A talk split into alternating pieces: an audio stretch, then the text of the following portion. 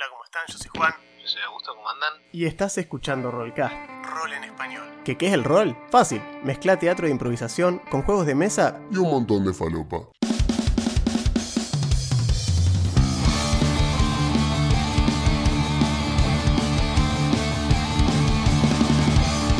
Pasá y sentite como en tu casa. Vas a escuchar análisis de sistemas, builds de personajes y muchísimas Tal vez demasiadas, dirían algunos. anécdotas, referencias fuera de lugar y de las cosas que nos gustan. Somos hijos de nuestra generación y ya estamos viejos para ocultarlo. Elegí un lugar alrededor de la mesa y tira iniciativa que ya arrancamos.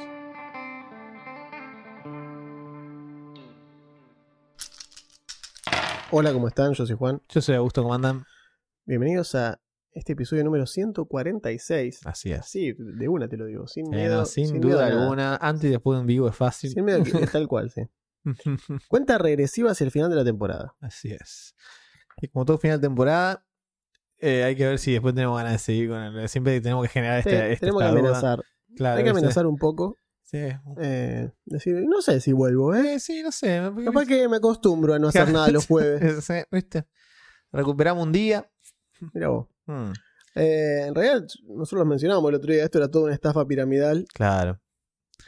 Así que bienvenidos al telar de la rolcastancia. Claro. Eh, Era, empezamos mandándole un busito y después terminan la escritura de la casa, todo. estoy esperando, estoy esperando los busitos. hablando de eso. Sí, al final no pasó nada. No, no, los estoy esperando, los estoy esperando potos, se lo están haciendo. Me refiero, estoy esperando que me llegue. que nos avisaron, sí. Eh, así que bueno, estoy esperando que me lleguen. Y, le- les contamos qué onda. y veremos.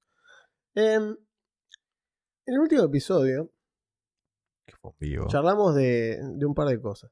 Ah, Primero tuvimos una pequeña tangente de... Ya ni me acuerdo de qué charlamos, pero estuvimos un rato largo hablando de eso. Ah, no, miento, antes del vivo. Que tuvimos la tangente del Magic Click. claro. Eh, y recién estábamos hablando de Flavia Palmiero. ¿Por Y la qué? ola está no de sé, fiesta, creo que porque, claro, ah. Augusto dijo hola, hola, hola, hola, y yo dije, la ola está de La fiesta, ola está de fiesta. lo cual me hizo pensar que Flavia Palmiero había estado de novia con Franco Macri y me deprimí. me deprimí, me deprimí inmediatamente. Fue como que de golpe, porque vos me lo decías a mí cuando yo era chico, yo decía, ah, mira, Claro. eran dos personas grandes, qué sé Claro, yo. como- Ahora yo lo pienso y me quiero matar, boludo. O sea, Flavia Palmiero era increíble. ¿Cómo que Franco Macri? Claro. Como el, el patriarca de los Macri. Claro, boludo, es, es rarísimo. O sea, pues si vos me decís, no sé, la que había estado, eh, la, la modelo chilena que había estado con el turco en su momento, Ah, sí, Cecilia Boloco. Cecilia Boló, Ex Miss Universo. también. ex mismo universo, pero la verdad que yo la vi y no me movía un pelo. Ah, bueno, en cambio, pero- Flavia Palmiero era una autoridad, boludo. Aparte el turco, no sé, vos le puedes decir muchas cosas, pero vos lo ves en corto, parado al lado de una Ferrari y... No sé, ¿eh? No sé, hasta... Te digo que el turco, no sé, algo, algo, algo bien hacía, ¿no? No sé, no- como dice la campaña, puede no haberlo hecho todo, pero que algo hizo, nadie puede negarlo. puede y bueno, ahí negarlo, está, algo hizo.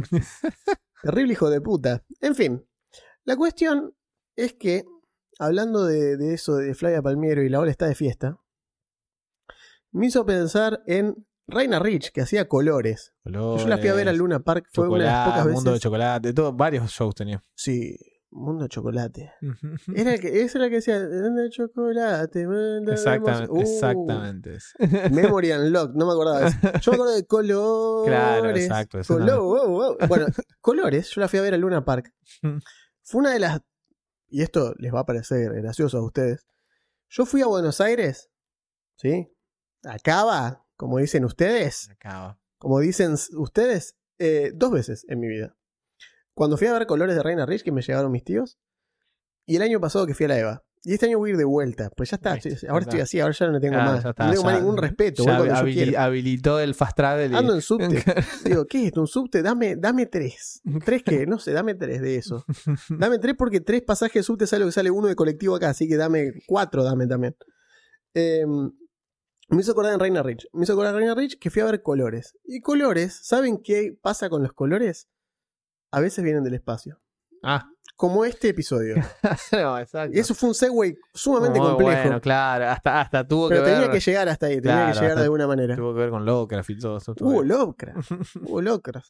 Pero en realidad el espacio como tal, y también, también fui a ver Oppenheimer, lo cual me hace pensar sobre el espacio de otra manera en este momento, porque es una de las cosas que lo atormenta al tipo, ¿no? La cuestión esta de qué es el mundo cuántico que no vemos, qué mierda está pasando entre los átomos, entre las cosas, y el tipo lo atormenta esa idea.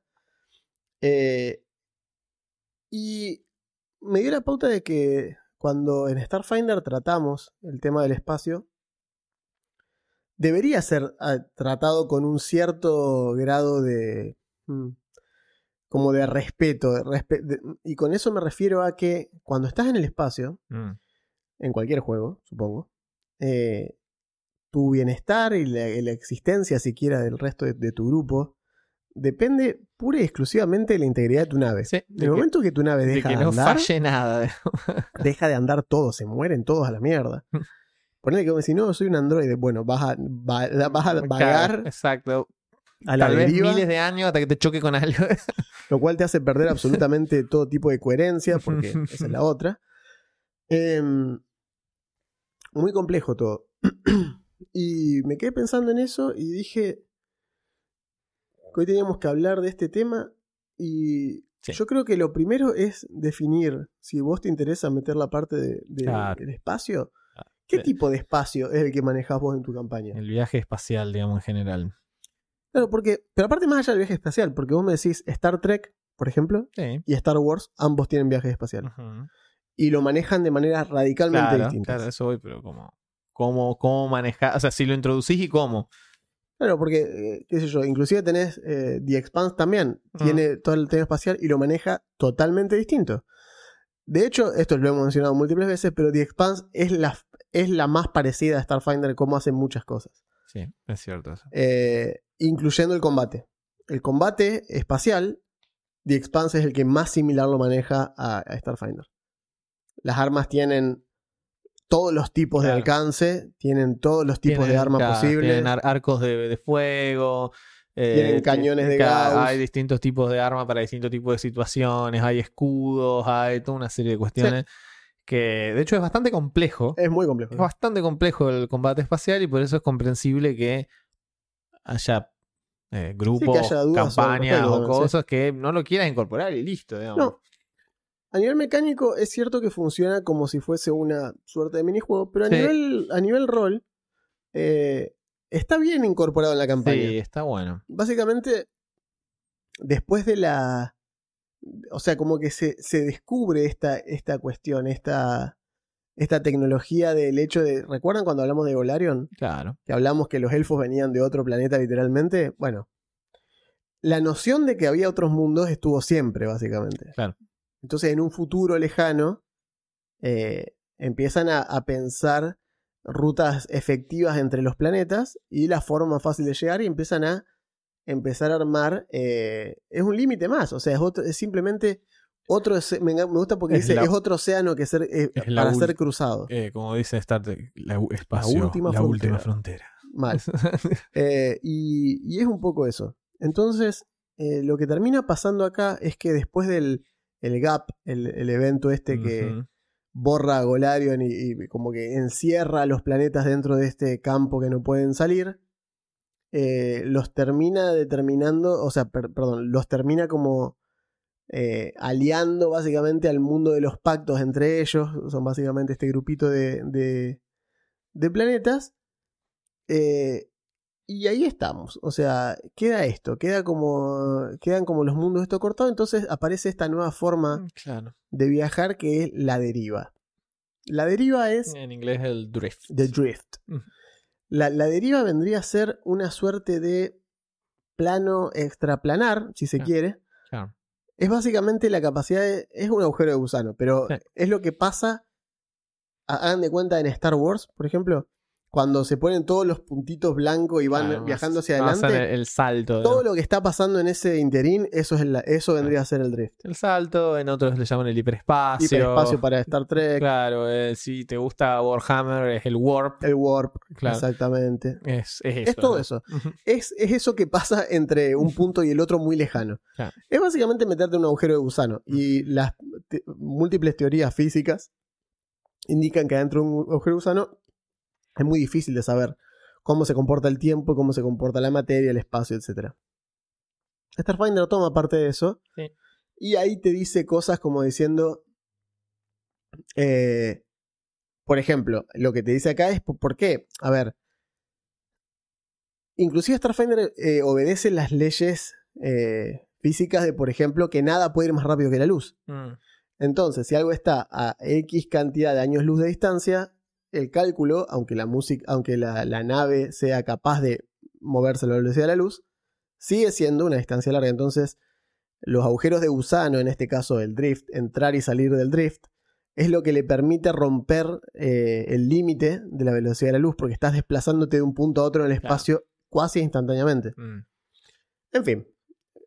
Es- son cosas que tenés que tener inteligencia 20 o más para entenderla en la vida real. Nosotros no tenemos eso. No, no, pero sí Pero es la cierto. explicación es básicamente Sí. esa. También es cierto que, como bien arrancó Juan diciendo, todo depende de cómo vos quieras incorporar en tu campaña, además, porque Starfinder reconoce que la mayoría de las aventuras eh, podés tener, de hecho, los mundos del pacto, la mayoría de ellos entre sí están a distancia de viaje interestelar estándar, es decir, Sí. no hace falta ir a la deriva para ir a eh, Castrovel o ir a Quitón, o están, están ahí nomás. ¿no? Sí, y de hecho la, la- la estación Absalon Claro, está construida de tal manera que no importa dónde estés en Mm. los mundos del pacto, claro. en tres días de viaje llegás a llegas, digamos. sí, es una cosa así. Con lo cual, eh, digamos, no hace falta meter la deriva si no es necesario. Pero Claro. bueno, en algún momento la campaña se puede expandir o qué sé yo. Sí, igual hay Eh. muchas cosas cuando querés meter algo inexplorado, está en la deriva. Ya, tal cual.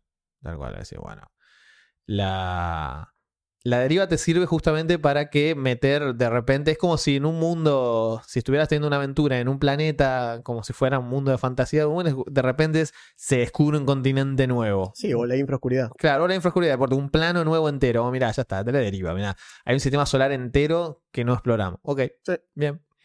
Pero bueno, no es necesario. Las naves también andan. Eh, puedes, puedes armar una nave que no tenga motor de deriva no y motor sea de una deriva, nave exacto. perfectamente funcional. digamos, ¿no?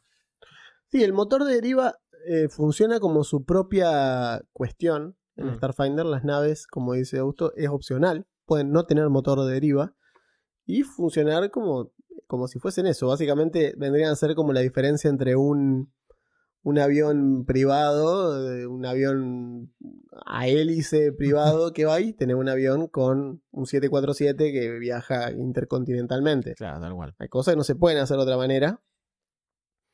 Entonces, si vos decís, pero la verdad que para mí me decía que yo, por ejemplo, me voy a mover dentro del país solamente. Claro.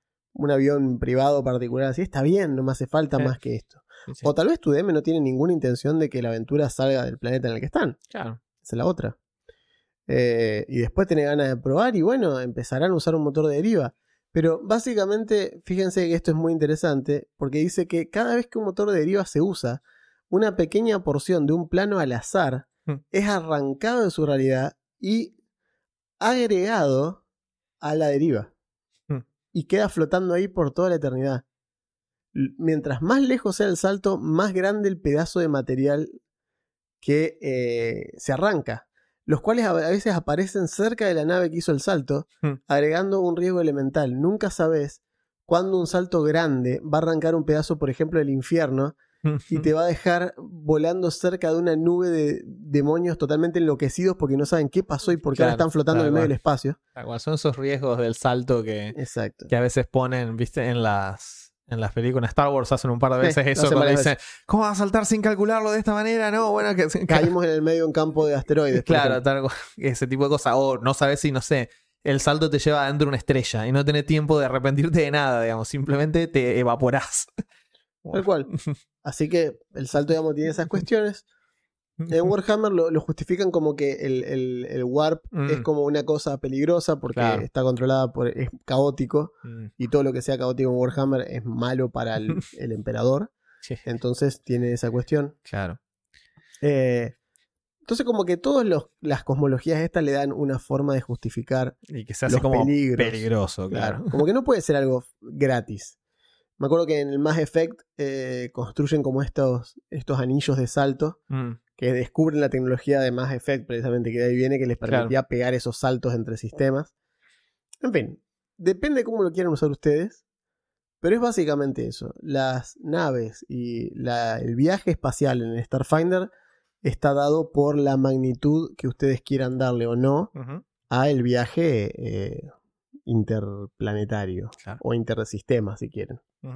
Dicho sea de paso, estuvimos viendo las el preview de la del nuevo core, del player core, Ah, del remaster. el player core de Pathfinder 2. Ujú. Y usan el término el universo para referirse al plano material. Sí. Así se llama, The Universe. Está bien.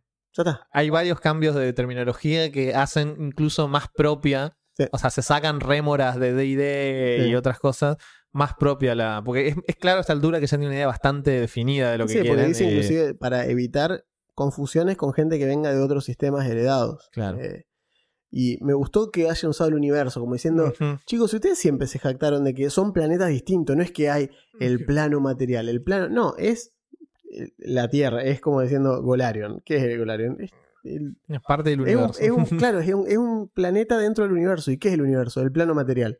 Es el universo. O sea, si ya existe el término de estrella y de esto y del otro, Claro. y sigamos usando los términos astrológicos si están bien, digamos. Es como que, bueno, qué sé yo. Entonces, de, gol- de golpe, lo que está bueno de eso es que ahora puedes tener un segundo plano que esté otro lado, que sea, significa como siendo otra. Es otro universo, eso es lo loco. Claro. Porque O sea, no estamos hablando de una galaxia, es el universo, digamos. Claro, Todo el universo otro- conocido es el plano material. Que otro plano es otro universo, básicamente. Está buenísimo. A mí me gusta mucho más eso y me parece mucho más.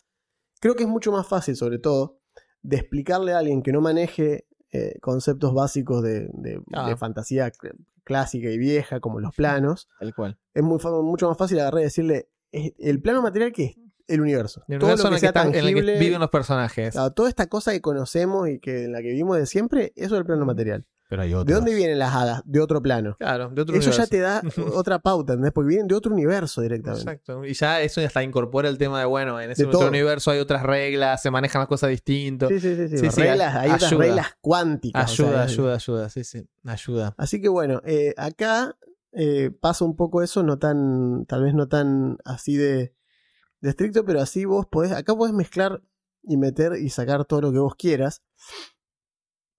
Eh, porque viene de hace mil años. ¿no? Lo, lo loco es que, lo loco del, meta- del mecanismo de, de- de deriva, el viaje de deriva, es que podía, o sea, es como les llega, básicamente es como que eh, les, les funciona como, como que similar a- al nacimiento de algunas religiones, acá como que algunos profetas y demás se levantan como con Mm. visiones de estos motores que nadie sabe de dónde salieron, pero empiezan a tener como, como estos, estos sueños de que hay que construir este motor nuevo que nadie lo construyó nunca y es así, así, así, y nadie sabe cómo va a funcionar, pero funciona. Vos créeme que funciona y así nacen los motores de deriva. Como si alguien les hubiese dado, como si alguien les hubiese dado, les hubiesen plantado a los Claro. locos y a los creadores de todo el, de todo el universo conocido. La capacidad esta, porque empieza a surgir Claro, yo- en varios planetas al unísono. claro, y, le- y es más, ellos le, le llaman la señal con Claro, le mayúscula, que es que les llega de el más allá y después hay un dios que se erige como el que supuestamente les Lo mandó hizo, sí. el triuno, lo dicen en español, eh, que es Se el llama que- el Trigon, sí. Claro, el que supuestamente les mandó y que teóricamente lo hizo como para justamente que después del intervalo misterioso, el gap, que nadie sabe lo que pasó, eh, las razas se pudieran esparcir por el cosmos más o menos en igualdad de condiciones. Decir, bueno, mire, se las reparto a todos. Todos pueden hacer motor este, digamos. na- nadie se puede quedar atrás. Y esto que les mencioné hace un rato, de que cada vez que lo usás arrancás un pedazo del plano material, es como el catch del drift. Como Claro. diciendo, no podía ser todo bueno, algo malo tenía que pasar, bueno, eso es lo malo que puede pasar. Entonces, dice que incluso aquellos que están haciendo saltos calculados pueden encontrarse bestias que quedaron atrapadas en el salto entre, en viajes anteriores. ¿Por qué la tecnología involucra este efecto secundario tan extraño? No se sabe.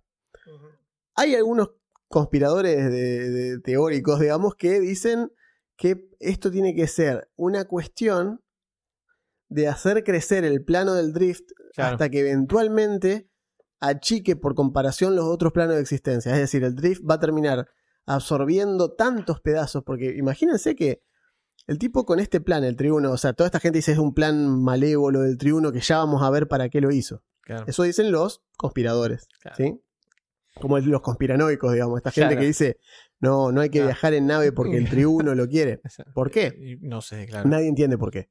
Pero una teoría válida, o sea, válida desde lo lógico, es que el tipo, si lo esparció por todo el universo, fue a propósito para que millones de individuos de todas las razas Lo vayan usando. lo usen y vayan sacando de apuchitos pedazos de todas las otras realidades y tirándolas al drift, que es un plano que, según podría ser, controla él, porque él los manda, él, Claro. él te permite pasar a través del drift y aparecer en otro lado. Entonces, si el Tri 1 es capaz de eso, tal vez sí quiere, eh, imagínense tener un plano lleno de nada, lleno de espacio vacío, Claro. pero que funciona como nodo interconector de todos los puntos de la galaxia, pero no hay nada dentro. Tenés todo y no tenés nada al mismo tiempo. Entonces, el tipo dice, ustedes pueden pasar por acá, pero a cambio, como un caronte espacial, Claro, te les dice, voy a cobrar. me dejan un pedacito del plano que se van. Y, lo, y queda tirado acá adentro. Más lejos viajan, más grande es el pedazo. Es como un, un- un peaje. Eh, Claro. Y a lo largo de los años se va se acumulando. va a ir acumulando, acumulando, acumulando y va a terminar formando una amalgama de pedazos de plano que se pueden convertir en su propio plano de existencia Claro. hecho a base de pedazos de los otros planos. Es una teoría muy loca, Sí, interesante. Sí. Sobre todo porque el plano de la deriva eh, es un lugar por el que se transita. Es decir, no es que Claro. vos apretás el botón del, mo- No. del motor de la deriva y, e instantáneamente apareces en el otro lado. Se viaja por Se la viaja deriva por la durante deriva. una cierta cantidad de días. Mientras más lejos es, más Ustedes van a ver que muchas misiones quedan como eh, que están ubicadas en la deriva. Claro, por ejemplo. Si, claro, y si de repente un día el tribuno dice, vamos a ver que no es más gratis, ahora cuando pasen por la deriva tienen que pagar, no sé, esto, Claro, sí. y pasar por este lugar que yo construí acá con mi súbdito que ahora tengo, y, ah, y ese día, ¿qué pasa? No dejamos más por la deriva. Bueno, entonces es interesante el, el planteo, igual, como todo buena historial, digamos, eh, Paizo te tira estos hilos como para que después vos hagas si- sí, sí, algo sí. si no querés, no- no- digamos. no hay nada. No hay una resolución de esto, digamos, pero está ahí como, ah, ahí sí, Me ¿viste? parece súper interesante. Sí, está bueno, Lo está bueno. Me parece una idea copada, como esto de por qué de golpe nos daría esto, Qué- por qué nos dio a todos la información, por qué todo lo podemos usar, por qué es gratis. Sí, tal cual. Es como que, aparte, exacto, no le cobró nada a No nadie. le cobró nada a nadie el tipo. Dijo, tomen, les acabo de solucionar eones de, de evolución. Acá tienen, viajen, hagan lo que quieran, expándanse, viajen, conozcan el universo. ¿Por qué? Porque sí, todo Claro, bien. Me gusta. Me gusta ayudar a la gente, dice. Así que bueno, nada. Hmm. Eh, nos preguntaban específicamente, ahora que ya más o menos entienden de dónde viene la capacidad de poder, al menos así lo explica el manual. Ustedes pueden decir, mirá, nosotros acá Claro. lo queremos hacer que el viaje mediante, digamos, entre eh, agujeros de gusano sean precisamente eso, agujeros de gusano. Bueno, no uses la parte del tribuno, no sé nada. O sea, esto es, Claro, es, el universo de es Starfinder. el lore de Starfinder que Claro. viene compartido, como hablamos la vez pasada, con el de Pathfinder previo y tiene, viene acumulando ciertas cuestiones y se hace todo retrospectivamente. Mm. Si no te copa, no lo tenés que usar. Para Pero vas a notar que en la parte de la construcción de naves. Ajá, sigue existiendo el motor de deriva. claro. Y el motor de deriva es algo que, aunque no uses el lore, estaría bueno que sepas que funciona como es un motor de hiperespacio, un, hiper- un hyperdrive, un motor de hiperespacio, un motor de salto cuántico, de lo que vos quieras. Sí, sí, Así que si vas a construir naves, a pesar de que no uses la teoría de deriva, claro. El drift, el motor de deriva sí funciona como ese dispositivo. Después Claro. cambiarle el nombre, hacer lo que quieras. De hecho, hoy no creo que en este episodio veamos una detallada guía de cómo construir No, no, una pues nave, largo, lo podemos ver en otro momento. Sí. Pero sí, eh, básicamente, cuando vos armando la nave, los armando por partes y cada parte, o sea, cada, sí, cada parte tiene un requisito energético, qué sé yo. Eh, si vos querés poner motor de deriva a tu nave, necesitas un generador, es decir, ya contar con un generador que es el aguante, porque no cualquiera, o sea, no cualquier fuente de potencia puede potenciar un motor de deriva, ni siquiera Claro. los más chicos. Entonces, te cambia un poco la manera de armar naves si Sí. no vas a usar eso, digamos.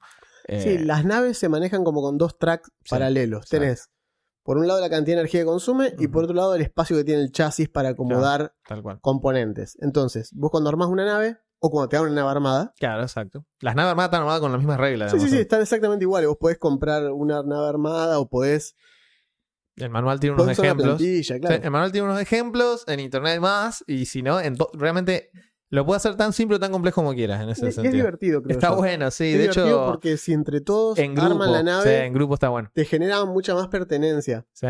Es como estar eh, en el shopping comprando la nave, digamos, armen su propia nave, una cosa Claro. así.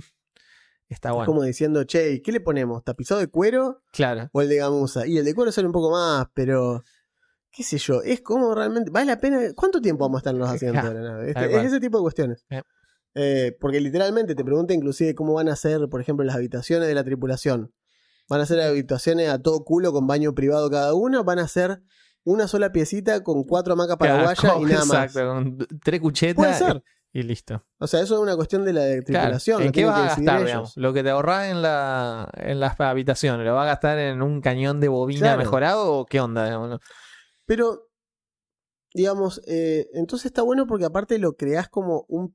Es un personaje jugador más esa nave. Eh. Por eso hablábamos de series que tienen como esta cuestión. eh, por ejemplo, que yo, Firefly tiene la Firefly, que es la nave Claro. en la que viajan, que es importante. Dijimos la Bebop de Cabo Vivo. La Vivo de Cowboy Vivo, tiene la Rocinante de, de The Expanse, The que Expanse. Es, una nave- es la nave de ellos. Eh, tenés el halcón El milenario. milenario, tal El cual. Aluminum Falcon diría. What the fuck is an aluminum falcon? Eh, diría el emperador. Sí. Eh, y qué sé yo, digamos. Y bueno, el Enterprise. Claro. Eh, son naves como características, que Claro. al punto que la nave termina volviéndose su propio personaje. Claro. Em, y en este caso está bueno porque durante los combates, la nave y las capacidades con la cual la construiste limita o potencia estilos de juego específicos. Tal cual. Entonces, a la hora de construir la nave, está bueno que no solamente se dé bola a esas cuestiones, sino que alguien del grupo, si tienen pensado pelear, eh, tenga en cuenta esas cuestiones. Así, y si los otros dicen no nos interesa pelear, no nos interesa pelear, y hay uno solo que más o menos sabe lo que puede llegar a pasar, bueno, que esa persona se haga cargo de buildear una nave que esté hecha para no para pelear, Claro. sino que pero, Para- pero que pueda irse. Para escapar.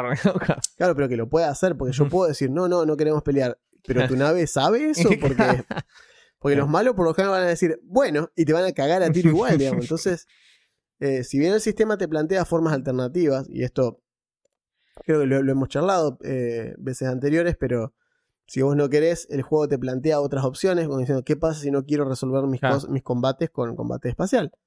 Te dice, bueno, hace que aborden, hace que mantenés comunicaciones. Claro, o sea, tenés una O serie que te obligan a aterrizar en un planeta local, cosa de, como diciendo, te escoltan a tu nave hasta ese planeta y se resuelve bajando la nave, cosa de que puedas volver a jugar con el personaje y no con la nave. Claro. Todas esas cosas. Ah, Hay, hay opciones, digamos, hay opciones. Igual no creo que esté malo que al menos alguna vez prueben el combate Está espacial. por decir, fíjate cómo esas aventuras iniciales que ya jugábamos y demás incorporan algo de combate espacial como para hacer el showcase, como hacerte la demostración. Cosa de que tanto el DM, el director del juego, el narrador, lo que fuese, y la party, los jugadores sepan, digamos, che, ¿te gustó esto? ¿Te gustó esto así como funcionó? Mirá el potencial que tiene. Si no te copó en absoluto, bueno, ta, no lo hacemos Sí, más. no lo hacemos más. Pero si no, está bueno, tiene un giro. es- te obliga a pensar de una manera distinta y también te hace usar las capacidades de tu personaje de otra manera, lo cual está bueno. El único, la única salvedad que yo haría es, que esto ya lo encontramos con Juan, nos pasó. eh, la única salvedad que yo haría es que si tenés menos de cuatro jugadores, vas a tener que acomodar algunas cosas en la nave. Va a tener Es como que el mínimo, algo. el mínimo de tripulación para que ande bien y no, no haya gente corriendo de un sillón a otro porque Sí. no, Si no se, vuelve muy el, el, el, el FTL, el, Sí, el, Faster Than Light. sí. Faster Than Light, que es un juego indie.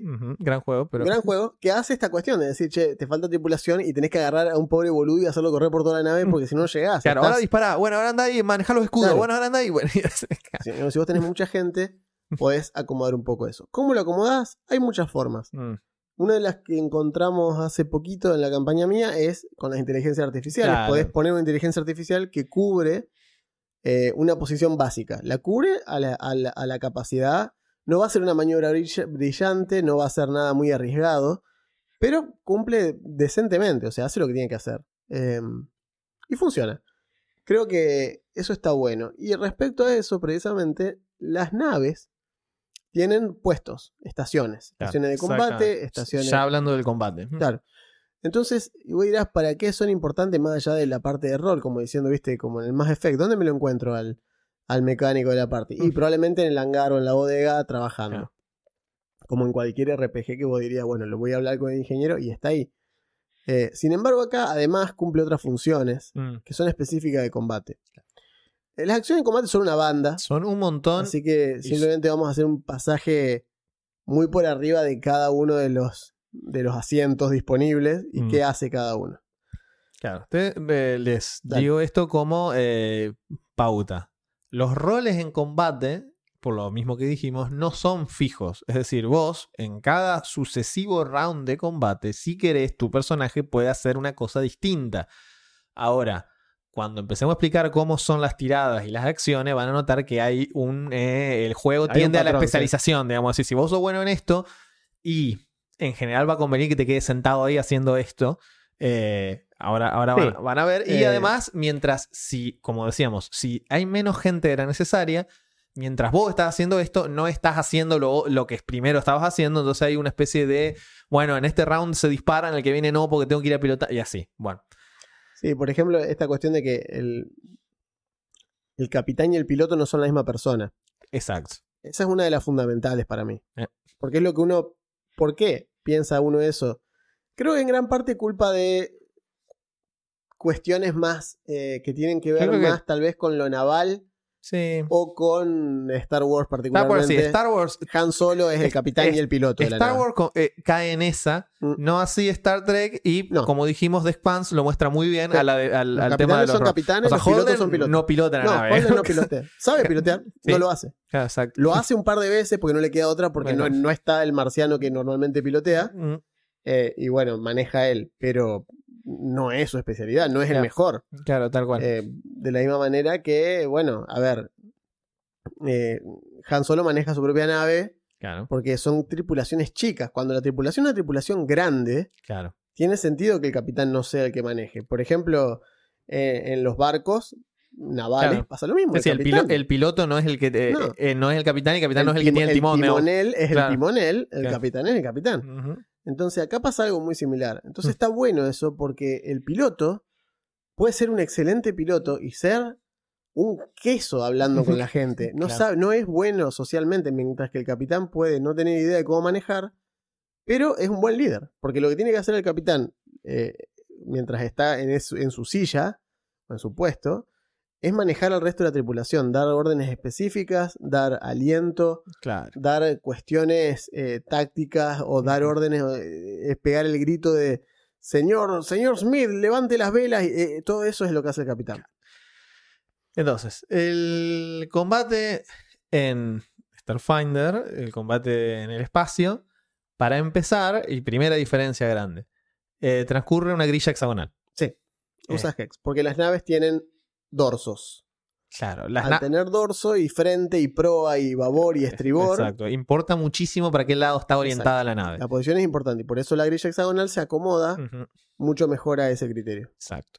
Otra cosa es que, aunque hay naves de muchísimos tamaños distintos, desde pequeños interceptores que llevan un solo piloto a naves tipo destructor estelar de Star. Wars, Que miden kilómetros. claro, para el juego y por las cuestiones como usa el juego de las distancias, todas las naves ocupan un solo hexágono, no importa el tamaño que tengan. Sí, Eh, o sea, importa por el tema de la dirección de las armas, una serie de cuestiones que ya van a ver, pero no- ninguna nave va a ocupar más de un hexágono, sí. ni menos, digamos.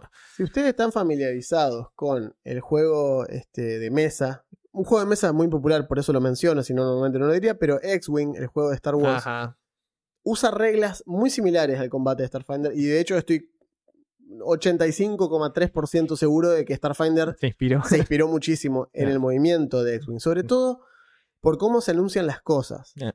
El orden del combate espacial es muy distinto al orden del combate Sí. entre personajes. sí, sí.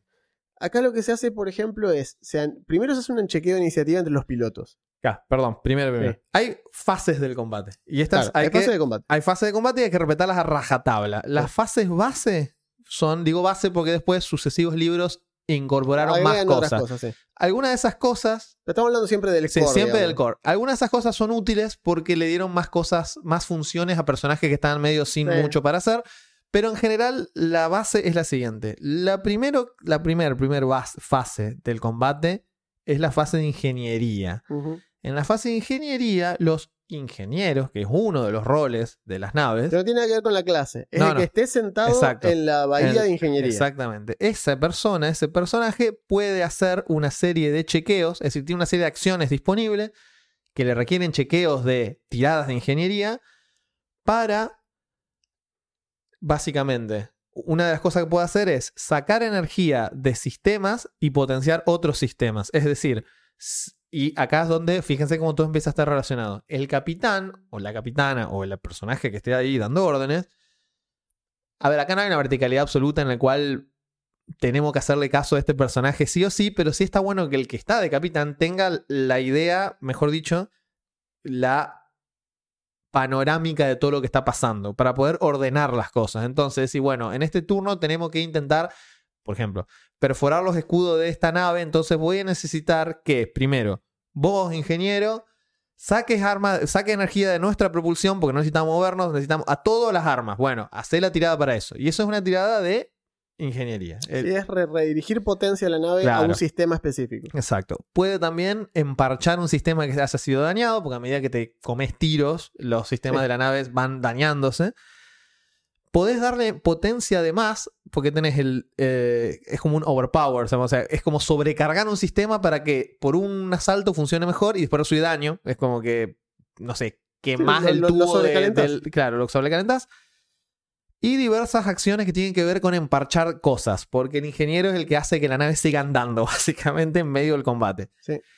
Esta acción todavía no se tiró iniciativa, esta parte se hace en simultáneo. Todas las naves hacen eso en simultáneo. Es decir, cada ingeniero hace una acción de ingeniería, hace la tirada de ingeniería, es así con la habilidad de ingeniería, y depende de lo que le sale, o le salió bien, le salió mal, o le salió muy mal. Hay éxitos críticos y fallas críticas acá Sí. también. Las fallas críticas generalmente producen daño a los sistemas o penalizaciones para todos. Por ejemplo, si vos querés potenciar los motores y te sale mal, durante este asalto eh, la nave es más lenta, ponen una cosa así. Esa es la fase de ingeniería. Después viene la fase, después viene la tirada de pilotaje, que ahí es lo que dijo Juan. Eso debe ser la iniciativa del combate. Cada piloto, es decir, cada personaje que está sentado en el rol de piloto, hace una tirada de pilotaje, ayudada o no por los sistemas de la nave y por una estadística de la nave que es la maniobrabilidad. Si la nave es muy lerda, penaliza las tiradas de pilotaje para ciertas maniobras. Si la nave es muy rápida, también las, pen- las penaliza porque es como que te cuesta eh, reaccionar a tiempo. Es muy rápida la nave. Bueno. De esa tirada de pilotaje sale la iniciativa. Y se hace en orden inverso. Es decir, los que salieron más lento. Los últimos serán primeros. Exacto. Los que sacaron peor tirada de pilotaje van primero. Es como que mostrás la mano antes que el otro. Claro, Y Si exacto. vos mostrás la mano, el otro puede reaccionar. Que, a diferencia de en combate a melee cuerpo a cuerpo, ver venir que la otra nave se va a posicionar de costado para dispararte te permite reaccionar. Claro. Entonces, básicamente cada piloto anuncia su movimiento. Y anuncia lo que va a hacer inclusive, como diciendo, voy a venir hasta este cuadrado, acá doblo tres para allá y me paro, me posiciono acá. Y vos le das esa información al otro. O sea, es como que el otro está al tanto de esa información, te ve hacerlo. Claro. Y entonces reacciona. Claro, porque hay una parte, ahora viene lo importante. Una vez que los pilotos se ponen, van haciendo las maniobras, hay distintos, eh, simplemente puedes mover la nave o puedes hacer distintas piruetas locas que mejoran o empeoran las chances de, por ejemplo, si vos tenés una cosa, piensen en, est- en esto porque las naves, son- el combate espacial es así de específico. Si vos tenés en el sector de estribor de tu nave un arma específica que querés usar. es, estribor es la derecha. Exacto, la derecha. Que vos querés usar. Uso estribor porque el manual No sé, lo sé, pero lo estoy aclarando Pero sí, sí, estribor si a la no derecha. lo Pavor a la izquierda, estribor, adelante, popa popa atrás. atrás. Si vos tenés un arma en el sector de estribor que querés usar contra un enemigo que está a babor, es decir, está del otro lado, tenés varias opciones. Una de ellas es simplemente girar la nave. Pero hay un par de maniobras locas que son como, bueno, haces como un tirabuzón en El el, barrel aire. roll, el haces un barrel roll, dúa barrel roll. permite disparar. Hacer, o sea, girar con tu nave. Si Claro. tu nave es este control remoto que estoy sosteniendo frente a la cámara Ujú, y tiene todas las armas de este lado, como Ujú. un barco. Imagina un barco pirata que se Claro. posiciona de costado, claro, abre las puertitas y salen todos los cañones. Bueno, imagínense ahora que la nave enemiga está del otro lado. ujú. ¿Qué hacemos con los cañones de este lado? Bueno, En el espacio, una de las ventajas del espacio es que no hay arriba, abajo, izquierda, derecha. Entonces, lo que haces es simplemente en un turno girar sobre tu eje. Claro. Es más, podés hacer una maniobra completa, girar 360 y volver a quedar vertical. Sí. Pero en el espacio en el que los cañones apuntaron para ese lado, disparar. Claro. Entonces te permite hacer un ataque con las armas del... Del, la- lado sea, opuesto, digamos. Te permite que tomes las armas, inclusive hay varias maniobras distintas. Pero tenés maniobras que te permiten tomar las armas laterales como armas de proa, Sí. el arma de proa como arma lateral. Hay Sí. maniobras que te dejan driftear, que te dejan hacer tal un- cual. una cobra, que es como dejar pasar al otro. Podés deslizarte sin girar, es decir, mantener la nave trabada en una orientación y desplazarte por un costado. Es buenísimo. A mí, me- O sea- a mí realmente, a mí me, gusta mucho cómo está hecho el combate acá. Porque te permite todas esas opciones. Me acuerdo que cuando hicimos el PvP en el servidor, en el Discord, Sí. Que dentro de poco vamos a hacer probablemente otro de Starfinder. Yo tengo Eh. ganas de seguir con ese, con ese grupo. Sí, estaba, no o sé, con otro grupo, pero con, Sí. con Starfinder, digamos. ¿sí? Ujú. Esa onda de mandarlos a hacer misiones. no sé por qué hoy me acordé de eso y estuve revisando y digo, ajá, estuvo Es que bueno sí, pelearon, bueno. pelearon, pelearon en el espacio y cuando el- me acuerdo cuando se agarraron con el Dreadnought. Ah, este, sí, la, ciento, la 111 peleó contra la nave esa de Oxiana, era una cosa una nave oxiana hecha de huesos y qué sé yo. Y que la nave oxiana esa tiene toda la potencia de fuego en proa, pero Claro. mal, toda la potencia de fuego en proa. Tiene como un cañón de. Tiene un railgun adelante Mm. que ocupa todo el frente de la nave. Y atrás no tiene escudos. Claro, con lo Es la cual. vulnerabilidad de esa nave. No tiene escudo atrás, pero es un Dreadnought, o sea, una nave zarpada. Y esto estaban en una corbeta chiquita, Pero maniobrable. pero con muchas armas. O sea, de por sí tiene bastantes armas. Porque el, el juego te da de elegir dos. Te da una que es más tipo como para explorar, que tiene un hangar más grande, tiene una bahía médica, Sí. y te da la otra que tiene armas. Tiene más armas. Tiene más armas, tiene misiles que el otro no tiene. Claro, no tiene sé. el, el Pegaso y el Grifo, son las dos opciones que te da. Creo que sí, Grifo y Pegaso creo que son. Eh, la cuestión es que, bueno, eh, esa pelea que tuvieron tuvo muchas maniobras de ese estilo, porque encima vos, por radio, el otro capitán Claro. se puede meter en las comunicaciones de tu, de tu nave y onda amedrentar a tu tripulación, Ah. de- decirles, de- amenazarlos, ¿entendés? Decir, miren lo que les va a pasar ahora, ah, el tipo se mete con la nave y un par de veces se, le- se cagaron todo porque el otro le metió unas maniobras de ponérsele directamente atrás porque te, o sea, vos perdés la iniciativa, o sea, vas primero y el otro reacciona con una maniobra y si le da la maniobra, podés quedar tan culo al norte porque imagínate que tu maniobra es, qué sé yo, me muevo tres hexágonos para adelante y giro a la izquierda para posicionarme con los cañones de costado apuntando a la nave enemiga. Pero ese es tú, vos fuiste primero. Claro. Con lo cual, el otro ya vio El lo que hiciste. vio lo que hiciste y decir, ah, bueno, ok, no me voy- entonces ahora me acomodo de tal manera. Exacto, entonces el, el otro de golpe se te puede poner abajo tuyo, por ejemplo, porque recuerden, Sí. no hay arriba y abajo, entonces el otro puede posicionarse abajo. Lo que decía Augusto de que las, las naves en realidad ocupan el mismo tamaño es importante. ¿Por qué? Porque existen reglas para atravesar el espacio de otra nave, pasarle por arriba, pasarle por abajo, pasarle por los costados. Y no es que generas ataque de oportunidad, estás en el espacio, son, son estructuras muy grandes. Tal cual. Pero sin embargo hay armas que reaccionan o hay contramedidas que pueden Sí. llegar a reaccionar. Recuerden que Starfinder tiene una particularidad que Pathfinder no tiene. En Starfinder tiraron absolutamente todo lo que tenían para tirar a nivel especializaciones y puntillismo que para mí no tiene sentido. Y cada suplemento que sale, vos ves y decís, no puede ser que haya 30 augmentation nuevas. Y Claro, son sí. tipo, viste, dedo meñique prensil de... Claro, tal cual. Nunca se me hubiese ocurrido hacer esto. Y bueno, a ellos sí, entonces está. Todo lo que se les ocurre está. Entonces, las naves no es que solamente tienen.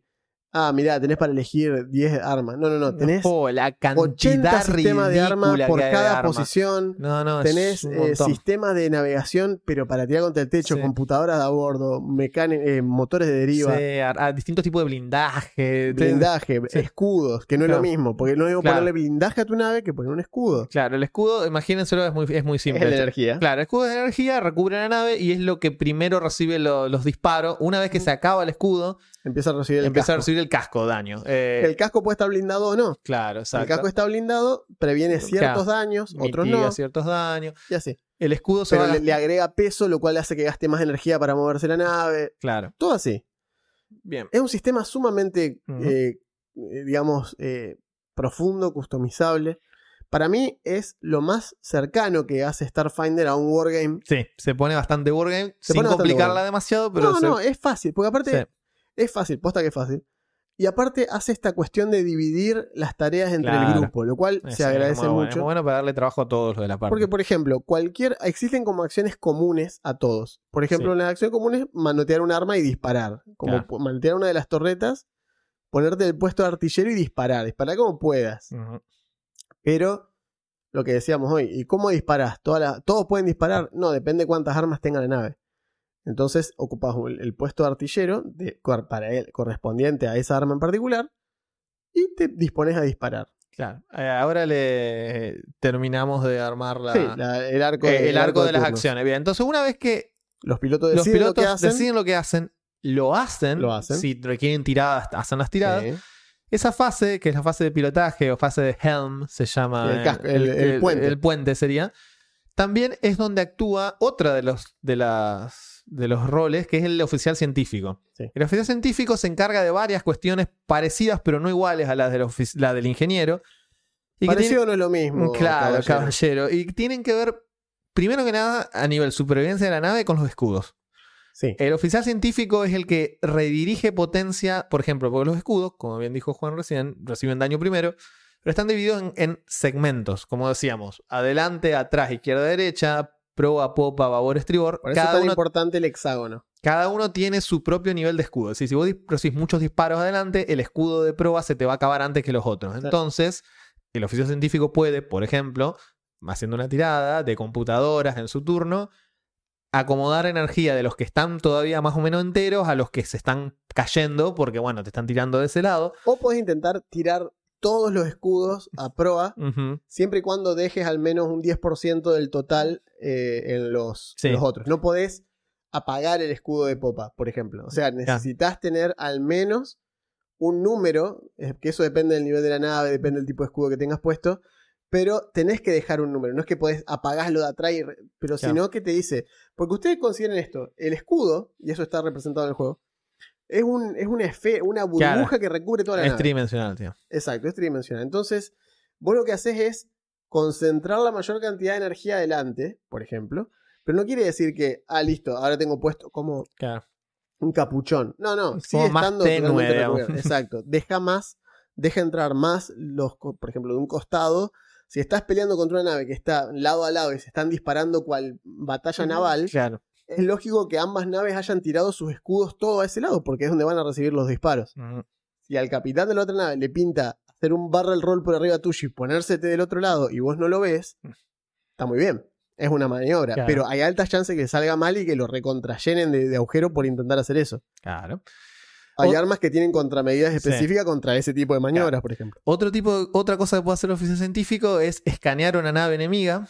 Eh, si tenés los sensores, que es otra cosa que le puedes poner a tu nave, hay un millón de sensores distintos Sí. que básicamente mejoran la eficiencia, la distancia y demás. Pero bueno, si vos escaneas una nave enemiga y te da bien la tirada, podés averiguar cosas sobre la nave, estilo cuánto tiene de escudos, qué armas lleva, Qué qué, tripulación. tripulación lleva, que entonces esas cosas te permiten a la tripulación y al capitán hacer decisiones informadas, estilo che, bueno, no nos metamos con este porque es muy heavy, no nos conviene rajar, eh, ese tipo de cosas. O mirá, eh, estas armas que tiene funcionan de esta manera, vamos a ubicarnos acá que no nos va a dar o nos va a dar menos. Sí, lo y que así. pasó con la nave de Oxian fue esa. Una vez que pudieron hacer un chequeo para entender qué tantos escudos tenía en la parte de atrás, se dieron cuenta, che, hay que, hay que pelearla, hay que ponérsela atrás todo el tiempo. El tema es que el capitán de la nave esta hacía lo mismo y se les, les buscaba la espalda todo el tiempo, Claro, pero no porque él le conviniese, es para no darle su espalda. claro obvio, sabía que lo girando, buscando. girando constantemente. sí. Bien. Entonces está bueno, digamos, que sea así porque se vuelve, hay como una pequeña pelea entre los capitanes Claro. aunque vos no dispares nunca, como siendo el capitán, siendo piloto, aunque jamás toques un disparo ni nada, eh, pilotear junto con el otro capitán está buenísimo porque están los dos capitanes peleando por los egos vía radio, como diciéndose, hijo de puta, qué sé yo, voy a hacer tal cosa. Y el otro dice, ah, sí, bueno, ahora tu tripulación, y se tiran a intimidar al otro. Claro. O sea, vos podés intimidar al otro, eh, bufear a tu party, ah. debufear a la de los Sí, otros. digamos, ahora, ¿no? ahora, ya que lo comentaste, queda una fase, pero podemos comentar del capitán. El capitán lo que tiene, tiene todas estas habilidades que dijo Juan recién, de mejorar tu tripulación, empeorar la del otro y demás. Y el chiste del capitán es que lo puede hacer en cualquier momento del, tu- de la- del turno. O sea, solo tiene una acción, igual que todos los demás. Pero la mete cuando pero lo hace cuando quiere. Sí. Porque justamente cuando dice, no, bueno, en este momento es necesario tal Sí. cosa. Esa es la acción. El resto del tiempo el capitán está más o menos dirigiendo. Porque, te- Sí. porque les digo, es necesario que alguien tenga Una una, visión general, una sí. visión general de lo que está pasando. Porque los demás están todo enfrascados en lo suyo. Decir, che, tengo que Claro. subir los escudos. El piloto dice, me tengo que ubicar de esta manera. Pero si no, no funciona. Finalmente, después de la fase de los, de los pilotos, donde también actúa el oficial científico, está la fase de las armas. Y ahí es donde se ve por qué importa tanto.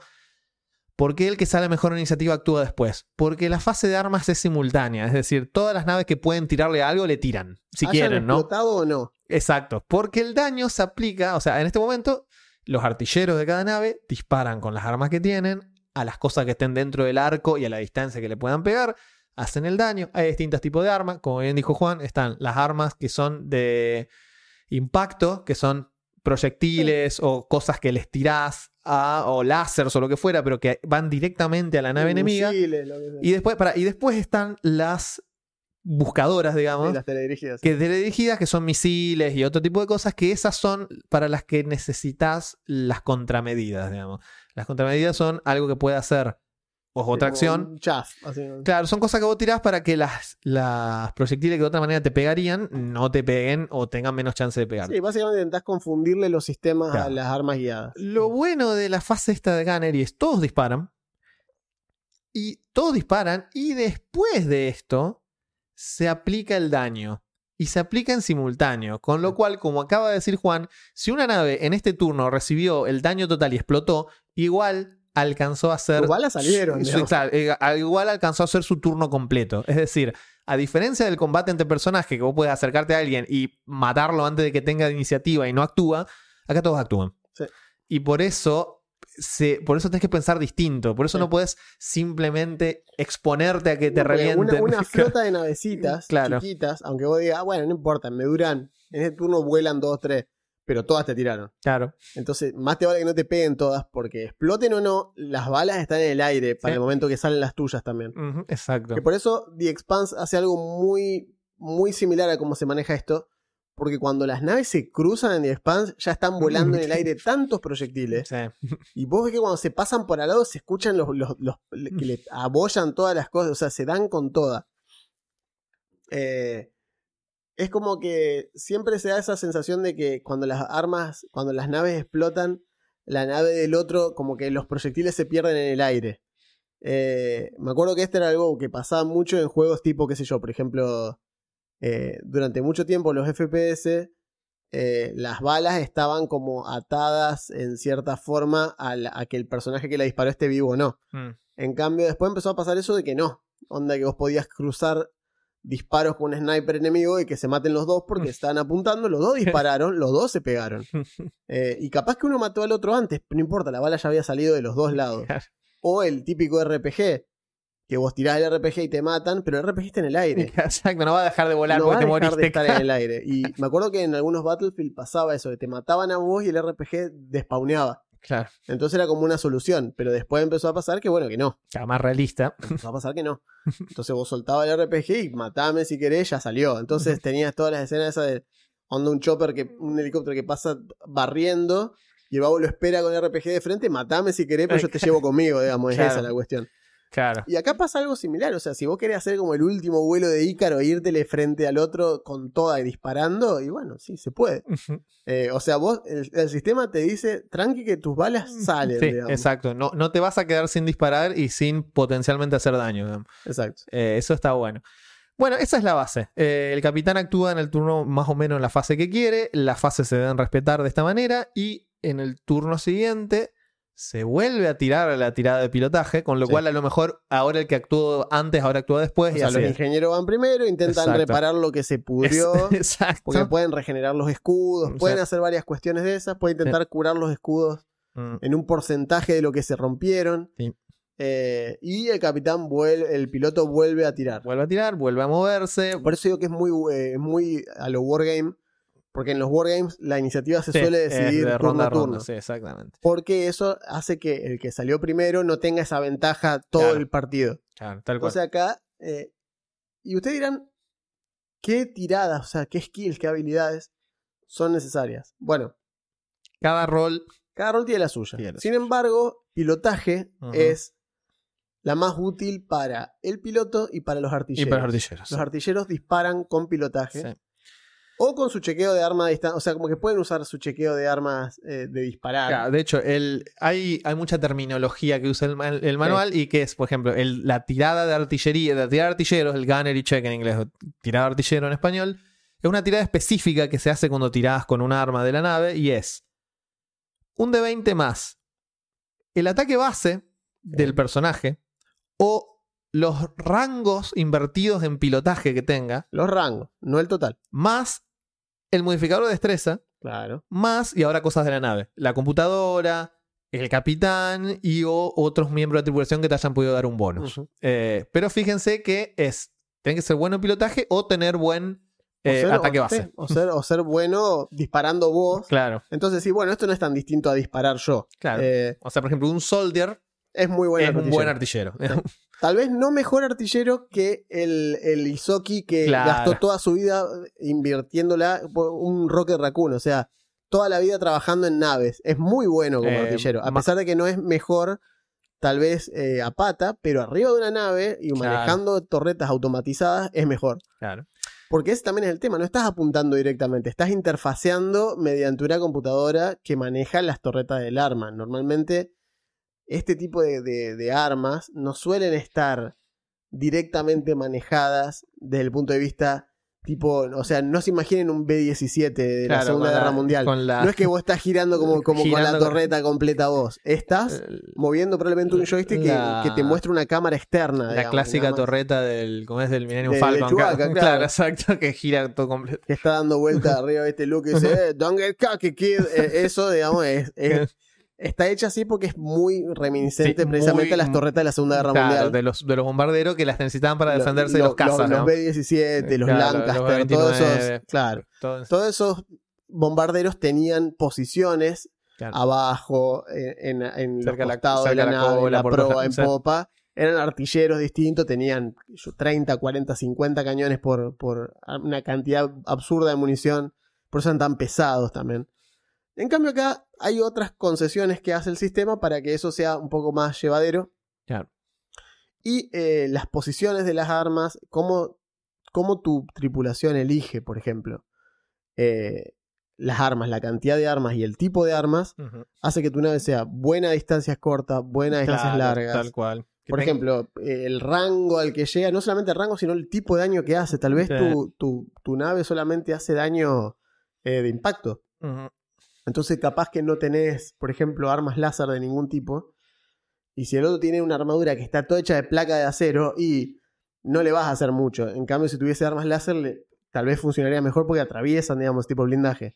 Y así. Muy similar a lo que hace Starfinder con la clase de armadura energética y la clase de armadura cinética. Lo mantiene acá, hace casi lo mismo. De hecho, eh, lo que decía Juan, pilotaje no solo sirve también para el piloto, porque todas estas tiradas de moverse y demás, o sea, lo de la iniciativa es con pilotaje. Lo de cada maniobra que querés hacer es, Es con, con pilotaje, sino que turno a turno, la clase de armadura de tu nave se le suma los rangos de pilotaje que tenga el piloto. Claro. Porque eso significa que es mejor esquivando. esquivando.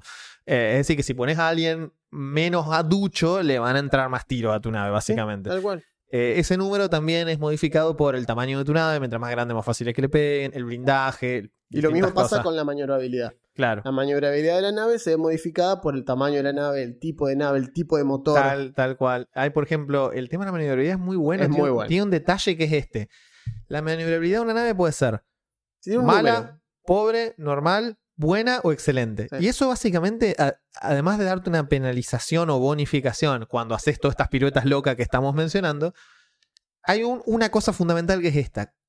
Mientras peor es la maniobrabilidad, más hexágonos necesita en línea recta moverse antes de poder doblar. Antes de mover Claro. un hexágono, o sea, recuerden que estamos hablando en hexágonos. Entonces, cada giro que hace re- responde a una, a una cara del hexágono. No es Claro. pues si fuese una grilla cuadrada, Claro. todas las naves podrían girar 25, o sea, podrían girar un 25% en, en, un, en un solo movimiento. En cambio, al, man- al manejarse con el hexágono, tienen que hacer, para, para, para darse vuelta entero, tienen que Claro. girar tres veces y a veces eso, eso significa que tiene que dar, por ejemplo, una nave que tiene maniobrabilidad, por ejemplo, mala creo que es 3. Significa que por cada cara que quiere mover del hexágono son tres en línea tiene que recta. moverse tres hexágonos. Es un montón. Vos sabés lo que. la- lo, lo cual tiene sentido, porque tiene un crucero, una fragata Claro. gigante. ¿Qué cree? que Que, tiene que que pegar la sobre una baldosa, digamos, no puede. ¿no? Eso sí puede, pero es una maniobra. Mm, Ese es el punto. Puedo decir, ah, pero entonces qué, mi nave, estoy en el espacio, ¿no puedo clavar la nave y darme vuelta? Sí. sí. Es un chequeo de pilotaje más difícil que la mierda. Porque de hecho fue una de las cosas que pasó con la triple 1. Eh, pelearon contra el, Dreadnought este y el capitán les hizo eso. O sea, ellos se le pusieron atrás y el capitán en un momento hace un chequeo, me salió con un 28, no sé cuánto saqué. Y el tipo clavó las guampas de la nave y se les dio vuelta y se les puso de frente mirándolos. Sí. Y fue como, ah, ah, ¿y ahora qué hacemos? Y bueno, El flip and burn. claro, es eso, es darse vuelta y vaciar así todo porque es una maniobra sumamente agresiva, pero estás queriendo ponerle el frente de la nave en la cara al otro que te viene corriendo. Entonces, está buenísimo. O sea, a mí me parece copado el sistema. Sí. Y en manuales subsiguientes se agregaron ciertas Sí. cuestiones, como por ejemplo el oficial mágico. Ya, eso es muy útil. Les digo como, un pers- como persona que jugó un personaje mágico, juega un personaje mágico en Starfinder, Mm. no había nada que hacer. Si no, Claro. o sea, yo soy un místico. Bueno, sentate y quédate callado que estamos laburando. A ver, deja trabajar a la gente que sí sabe hacer las cosas. ¿cuánto tenés de pilotaje? No tengo mucho, vos callate entonces, quédate ahí sentadito. Pero chico, tengo arcana. Bueno, andale un libro. Anda a jugar Magic por ahí. Claro, bueno, agregaron una función, un rol, que es el oficial mágico, que actúa en la fase de ingeniería, es decir, al principio, y tienes cuatro o cinco habilidades que todas ayudan para algo, algo distinto. Es decir, una hace que lo- las armas lleguen más lejos, es decir, para cuando dispare el, el artillero, llegue más lejos. Otro hace que eh, se, le aumenta la CA por ese turno, porque genera como una niebla que vuelve más difícil pegarle.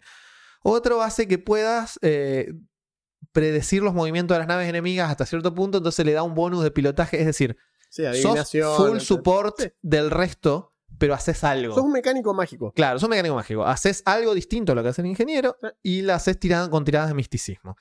Después agregaron también el, el rol de la fa- agregar una fase más, que es la fase abierta que viene antes de ingeniería, que es básicamente cualquiera puede realizar una serie de actividades que ayudan en general a los demás Sí, que son como gratuitas. es claro, son como gratuitas, te- algunas te consumen acción, otras no, pero todas ayudan, pero básicamente es eso. Y bueno, agregaron algunas opciones más para cada uno de los roles. Es decir, Sí, si vos agarrás completo todo lo que hay hoy en día, Sí, a ver, Es se un meten, montón de cosas. Se meten en, en- en- en Sí, el mira, archivo de Netis y está todo ahí, claro, o sea. Tengo acá, no se ve muy bien, pero tengo un PDF que son dos hojas completas con absolutamente todo. Está muy bueno, es un, es un machetito que alguien hizo, Sí. pero está, está muy bien. Ustedes tienen que entender que existe todo un manual. Hay un manual completo, ¿sí? Que se llama. eh, este manual, que se llama el Starship Operation Manual. O sea, Mm. el manual de operaciones eh, para naves estelares. Y tenés esto, o sea, capítulo 1, construyendo naves. Capítulo 2, Claro. combate. Mm. Capítulo 3, naves. Capítulo 4, manejando, o sea, haciendo una campaña que hecha con naves. O sea, una campaña del espacio directamente. Nada de planetas, sino una campaña que se trate de eso, de naves dando vuelta por el espacio. Y que es buenísimo.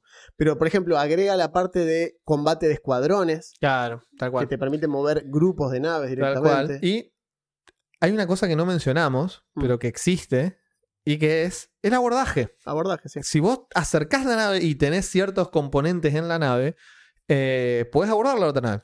Sí, eso es lo que hablamos la vez pasada, que si vos no querés, eh, de hecho está en el core, si no querés que, la- que las naves sean una cuestión como muy eh, acá el Starship Combat, o sea, si no te Claro. interesa tanto eso, Claro. una de las opciones es, bueno, cada vez que haya una, una pelea de naves, puedes agarrar y decir, bueno, la verdad es que como no nos gustó este sistema, Claro. vamos a hacer esto. Y si no nos copa, eh, vamos a hacer esto. Cada vez que nos vemos con otra nave, nos trenzamos, disparamos hasta que las naves están lo suficientemente cerca para. y que como que existe esa práctica eh, estandarizada a nivel todo tu universo. Claro. Que cuando las naves se ven, eventualmente se ponen a distancia de abordaje. Y cada vez que te cruzas con una nave, es matar o morir. Y uno de los dos se va a quedar con la nave del otro. Eh, Como en el FTL. Como el FTL, exacto. Eh, no, no, hay no, no te puedes escapar. Entonces, nos vamos a cruzar acá. Entonces, bueno, esa es una forma. Sí. Y si tenés personas que les gusta pelear, Claro. bueno, la parte del combate de la nave la narrás y cuando están cerca, ¡pum! Se encuentran, se abordan y se pudre todo. Y ya te tenés que tener preparado un par de mapitas que sean corredores Claro. lisos, porque suelen ser los corredores de abordaje, suelen ser puertos de abordaje, que son una, Claro. una cosa que lleva, digamos, a, los- a las entrañas de la nave. Claro, y tenés la ya. escena inicial. hay una excusa, hay una Eh, excusa que tal vez Claro.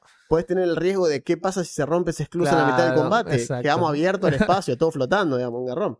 Tenés la escena inicial de episodio 4 que arranca con el abordaje de O la con, el nave. final, o con Claro. el final de, de Rogue One, que, Claro, ajá. Que es el, uno de los Exacto. finales Bueno, más zarpados de película, exacto. que es el principio Exacto, del principio del episodio episodio 4, es decir, eh, Darth Vader y sus tropas interceptan la nave episodio de. Leia y entres, claro. Entran a la nave, y decís, ah, qué lindo, esa, toda esa escena con todo oscuro que se prende el sable, que, Sí, es muy que bueno. es violento. Me acuerdo estar en el cine ver esa escena y decir, muy Qué bueno. horrible, qué horrible ser un rebelde y ver eso, boludo, cagaste. Sí. Eh, pero bueno, sí, todo eso. Está eh, muy bien. Es un sistema, como decimos, tal vez no es para todos. Eh, tiene sus jugar sin ello, específicas. Se puede. Pero está bueno dar una chance. Creo que a diferencia de lo que habíamos hablado de Cyberpunk Ajá. Red, no es como en Cyberpunk Red que sin Netrunners te falta un pedazo de la, exper- de la experiencia. Starfinder es mucho más versátil que Sí, eso, creo sí, yo. tal cual. no hace falta esto. Tal vez vos hacer una campaña en la cual jamás salís del planeta en el que la empezaste. Tal cual. eh, y y el no pasa sistema te sirve y no pasa nada. funciona igual. Eh, pero bueno, nada. Eso, ténganlo en cuenta. Si les interesa, no es tan complicado como parece. Puede llegar a asustar este, un, Ten- poco, de más. entrada, sí. Sí. Pero no pasa nada. Bien, Comentarios. leamos comentarios. ¿Qué tienen para decirnos ustedes? Eh, nos dicen. Acá está. Episodio Del vivo. Preguntas del vivo, ¿no? Y nos dice, acá Omar nos dice, como jugador de Warhammer me ofunde profundamente que digan que no todos los jugadores de Warhammer somos fachos. Sí. Es un poco, está muy bien. Bien. Eh, Marcelo Chile dice, inicia en 744. Los inicios desastrosos son parte del tema, tienen su no sé qué y son parte de la pesca, parte de la historia. Bueno, no sé a qué se refiere con inicio desastroso, pero... Siete minutos y medio hablando pelotudeces no me parece tan desastroso. ¿eh? Eh, Acá dice, mirá de casualidad, yo estaba planeando una campaña para los miércoles, dice acá el amigo Peter Cantropos. Así que bueno, nada, vamos a estar, jugar los miércoles. no vamos a pasa. estar, vamos a empezar algo en los miércoles. Y después también tenemos eh, comentarios de el episodio de Taller Mecánico. Ah, eh, que creo que en la vez pasada en el vivo no sé si tuvimos chance de leer todo, todo, todo lo que nos dijeron. Eh, no me acuerdo si lo leímos a esto. ¿eh? A ver, aguante el café. Llevo jugando en el mismo grupo hace cuatro años. Sí, eso lo leímos de Nacho, me acuerdo. leímos, sí, el suficiente tiempo rol para unas historias. Creo que sí. Sí, creo que la gran mayoría sí. Eh, este lo dijo hace seis días, o sea que este tal vez no. este no. ah, este no. Sanis. Sanis nos dice, una vez recién empezando una partida dentro del juego, uno de mis jugadores me dijo, bueno, me voy a dormir, o sea, su personaje. Ajá. Entonces pasó el foco de la sesión a los demás que se fueron a hacer una aventura por ahí. El chavo en un momento se enoja y me dice, hey, con mi PJ no pasa nada. Y dice, bueno, capo, tu PJ o duerme o hace cosas. Pero pensá algo porque no tenemos todo el día. Y claro, eso es un poco lo que hablábamos esa vez de eh, que ustedes también tienen que como generar la diversión con su Ya, personaje. si vos le decís al DM, che, me voy a dormir, no se la estás dejando particularmente fácil. Claro, ¿qué querés Pero, no sé, puedes hablar y decirle, bueno, eh, ¿va a pasar algo? Claro, me voy a dormir. ¿Puedo tener un sueño re loco? Bueno. claro, claro. Pueden no hay despertarme unos ninja en la noche, bueno, también. Claro. ¿Pueden venir los Nagul a apuñalar mis almohadas pensando que soy yo? Mm, Bueno, está bien. Bueno, ¿y qué tenemos del lado de el Ancla FM? la frecuencia modulada. Yo creo que si tuviese una FM hoy por día le pondría Anchor, Ancla, y sí. frecuencia modulada. Cosa que la gente diga, ¿es Anchor FM esto? No. No, nada que ver. nada que ver. Tenemos- Non-affiliated. Preguntamos, bueno, quedó puesta la, la, la, la pregunta automática, Mm, o sea, que es, ¿qué te pareció este episodio al vivo? Eh, y Gabo nos dijo, estuvo genial. Cortito y Gracias, al pie. Gabo. Muy bien, Gabo es un nuevo oyente. Publicar. Un nuevo. Excelente, Gabo. Ujú. Y Joao Pablo Valdés nos dice: Yo soy el viejo Vizcacha, el patagónico que los escucha por Spotify porque tenemos poca internet. Más que cupirle el asado, contarle que son mi apoyo logístico para masterear. Bueno, loco, me alegro mucho. Bueno, muy bien, muy bien. Espero Gracias. que te sigamos sirviendo Tal cual. durante épocas, pero por tiempo inmemoriales, amigo. Así Qué que grande. nada. Nos estamos, nos estaremos hablando. Bueno, después el resto de los comentarios son todos de piedra plaga, que Está bien. serán Bien. que en algún punto haremos un raconto de todas las cosas que han ido pasando. Ah, está, ah, está generando su following ya. una, sí, eh, haremos una bien. disección del- de los capítulos en algún momento. Pero por ahora, a ver si Spotify me deja hacer plata. No, me No. deja hacer plata. Muy bien, Algún Spotify. día va a pasar, vos sabés. O sea que el otro día estaba escuchando, esto es un paréntesis que nada que ver, pero a lo cual ya no deberían estar. No, un paréntesis sin nada que ver. Sí, sí, sí. Tenemos 960 seguidores en Spotify. Estamos ahí de los 1000 seguidores en Spotify. Y estos hijos de Eh. puta no nos dejan monetizar todavía. Eh, sin embargo, el otro día estaba escuchando, viste, el vago este Re- Rebord, el que hace el método Rebord, este que hace entrevistas muy copadas. Es un podcaster también. Ajá. El tipo estuvo durante mucho tiempo en Spotify y en determinado momento se fue y Ajá. empezó a streamear, a subir los episodios solo a YouTube. Y él decía, ¿por qué? Porque YouTube es la única plataforma que me ofrece una opción de monetización real. Dice, Spotify no me da nada. Entonces en un momento sacó todos los episodios de Spotify Mm. y lo volvió a poner hace relativamente poco porque consiguió un sponsor. Entonces como diciendo, Ah, bueno, bueno, suplo lo que no me da Spotify, claro, ok. pero nos- nosotros podríamos hacer lo mismo, pero el tema está acá. Nosotros, a diferencia de tal vez esa gente, eh, no, no pretendemos vivir de esto. Entonces, prefiero que nos escuche más gente, Y sí, la a gente pesar de que no genere plata la plataforma. nos escuchan por Spotify, sí. Para mí, Spotify es la forma en la que yo escucho podcast. Entonces, yo no jamás lo sacaría de Spotify porque para mí es lo más cómodo y asumo que para mucha gente también. Entonces, eh, nada, eso. Seguiremos estando acá. Estaría buenísimo que Eh, Spotify nos tire, nos uno- tire nos un tire mango, centro. sí. Y sí, la verdad Estaría que sí. bueno, pero- Porque evidentemente estamos asegurando, tenemos una audiencia de 600 personas semanales que escuchan dos horas de programa, una hora y media de programa, o sea que eso es para ellos cientos de miles de minutos de, de- de Ah. gente usando su aplicación. Mm, Uno esperaría que obtendría algún tipo de rédito al respecto, porque Claro. ya dejas de ser esto, y esto eh, suena de fondo la marcha comunista. La plusvalía es lo que nosotros generamos Es que tal cual. dándole a ellos el uso de su plataforma. Es Sin creadores no hay nada. No, es que tal cual, ellos nos generan contenido. No, ellos dan la plataforma, pero la plataforma sin contenido no es nada, es un espacio Si vacío. los medios de producción no lo maneja nadie, Tan, no tan, genera tan, exactamente. tarán. Wow. Es eso. Está bien, por si no sabían, para Por que- si no sabían por si que- no saben lo que pensamos. Claro, o sea, es lo que es. Está bien. Así que bueno, nada. eh, fíjense en sus movimientos, chequenlos Exacto. la próxima. Chequeados muy bien. Así que bueno, nada, los mantendremos in- Bueno. informados respecto a qué otras alternativas tendremos eventualmente. Por lo pronto Ah, tiene YouTube, todo bien. Vayan Ah. al Discord. Sí, vayan, participen. vayan al Discord, hay, hay, hay partidas, hay Siempre hay de movimiento, hay de todo. Hay de todo me, hiciste hacer, acordar. Hay ritmo y sustancia. Tenemos sustancia. Sí. Este fin de semana tengo que subir la segunda y última, porque es cortita, Ah, de parte Shadow. de lo de Shadow, que estuvo bien, tuvo Sombra buena, del Rey Demonio. tuvo buena acogida el primer episodio. Hizo Sí. estuvo, estuvo bien. Así que este Así terminaremos, este con menos problemas de, de audio. Medios problemas, menos problemas, menos problemas técnicos, sí. técnicos, sí. Pero bueno, eh, de todos aprende. En veces, En veces, no todo en la vida es como, vida uno- como queremos. Sí, Así que bueno, nada. Nos estaremos hablando la semana que viene. Así Recuerden que faltan, son los últimos tres episodios antes del vivo final de temporada, donde habrá sorteos, sorpresas, Sí, invitados. O no, no sé, la- no, sabemos nada todavía. no Exacto, no, pero va a ser, es el espectac- 150, va a es ser un espectacular, claro. Es un número importante. Así que nos estamos viendo la próxima. Hasta ese entonces, yo soy Juan. Yo soy Augusto, gracias. Y esto fue.